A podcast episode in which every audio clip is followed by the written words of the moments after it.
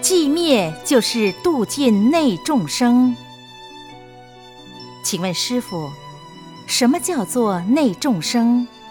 什么叫做寂灭相？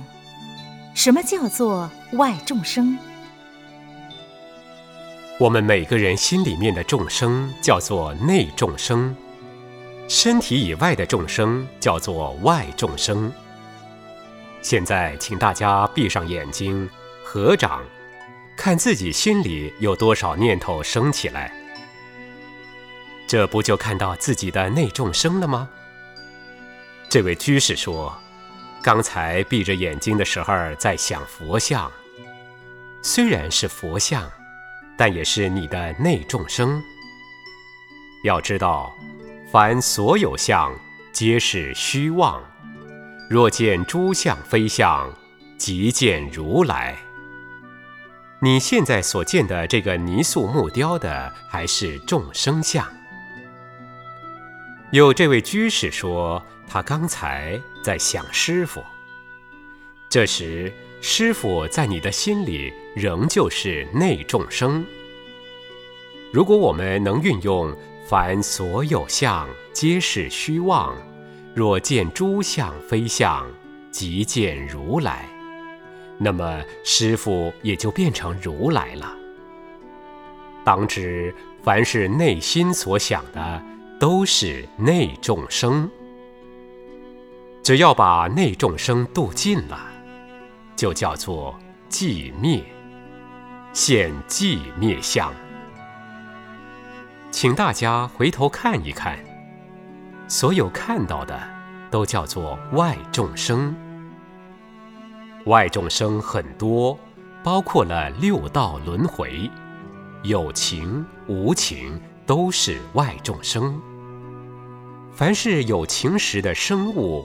就叫有情众生。凡是花、房子等等无情时的，叫做无情众生。不止人才是有情，我们看在空中飞的两只苍蝇也是有情。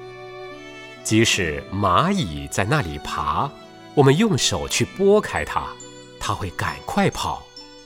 因为他也是有情众生。过去师傅在行脚期间，有时到了高山，坐在石头上很逍遥自在。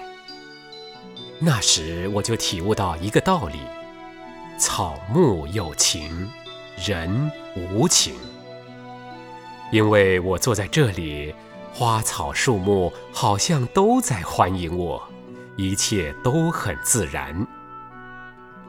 又比方，我们买花、种花时，看到花儿开得很漂亮，好像是为自己开的一样，就会觉得花很有情。那又为什么会说人无情呢？因为人就会打算盘，算算能在别人身上赚多少钱。又好像年轻人看到一位小姐，就会想，如果能够追上了，就可以娶她做太太。各行各业都在打算盘，脑筋都打到别人身上，最好能为自己争取利益。所以我们可以了解，人实在是无情。只要懂得人无情，就会明白世间之所以苦海无边，全因为无情的人在作怪。因此，要使人类得到和平安乐，大家不要作怪就好。我们修行，就是要把这些内众生全部修掉、度掉。内众生度掉。就是寂灭，内众生寂灭后，再行菩萨道，利益别人，利益一切众生。如此，就和释迦牟尼佛相应。